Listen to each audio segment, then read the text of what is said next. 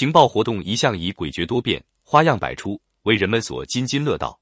其实，在多数情况下，它并不像侦探电影那样扣人心弦，而是需要人们长时间艰苦乏味的案头劳动，需要开动脑筋，发挥人们的智慧。它在平时往往以公开合法的方式出现，比如西方的大公司为了压倒竞争对手，一方面以最快的速度加紧研制新产品，另一方面不惜耗费巨资在世界各地从事工商情报活动，不择手段的窃取和探听到别人的技术机密。他们欲了解某地区的产品销售情况，就在那里委聘有关单位或个人进行专项调查。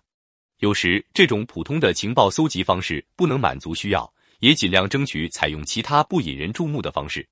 在世界著名的法国巴黎时装展示会上，会议保卫人员奉命特别仔细观察那些衣冠楚楚的观众和记者，因为他们中间很可能会有受人雇佣的工业间谍，或是用钢笔照机偷拍。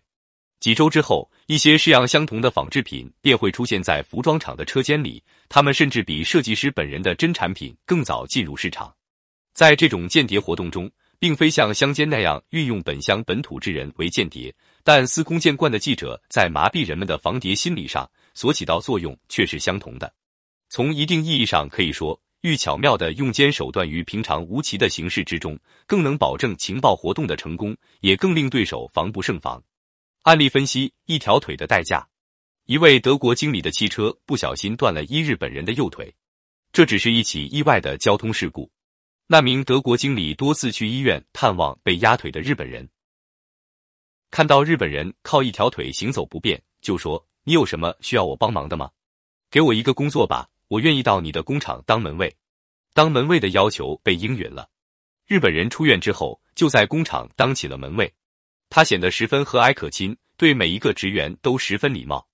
不久，他就获得了大家的好感，不少人下班后还来他的值班室坐一坐，聊聊天。一年后，日本人到期回国了，这很正常，谁也没有在意。倒是有不少人还时常想到那个善解人意的中年人。过了不久，日本一家啤酒公司的产品打着与德国啤酒一样的宣传口号，与德国的啤酒公司抢占市场，使德国的啤酒业受到重创。而那家日本啤酒公司的经理，恰恰就是当年被压断腿的那个日本人。这难道是巧合吗？这是那个日本人精心策划才获得成功的。他到德国的目的就是当间谍，以窃取德国先进的啤酒制造技术。为此，他不惜牺牲自己的一条腿。原来，德国啤酒公司的保密系统十分完善，一般人难以进入工厂。这个日本人在啤酒公司的外面转了几天，发现早晚都有一辆黑色轿车开进开出，于是他便制造了一次交通事故，争取到啤酒公司当门卫的机会。为的是接近那些掌握着制酒技术的工人。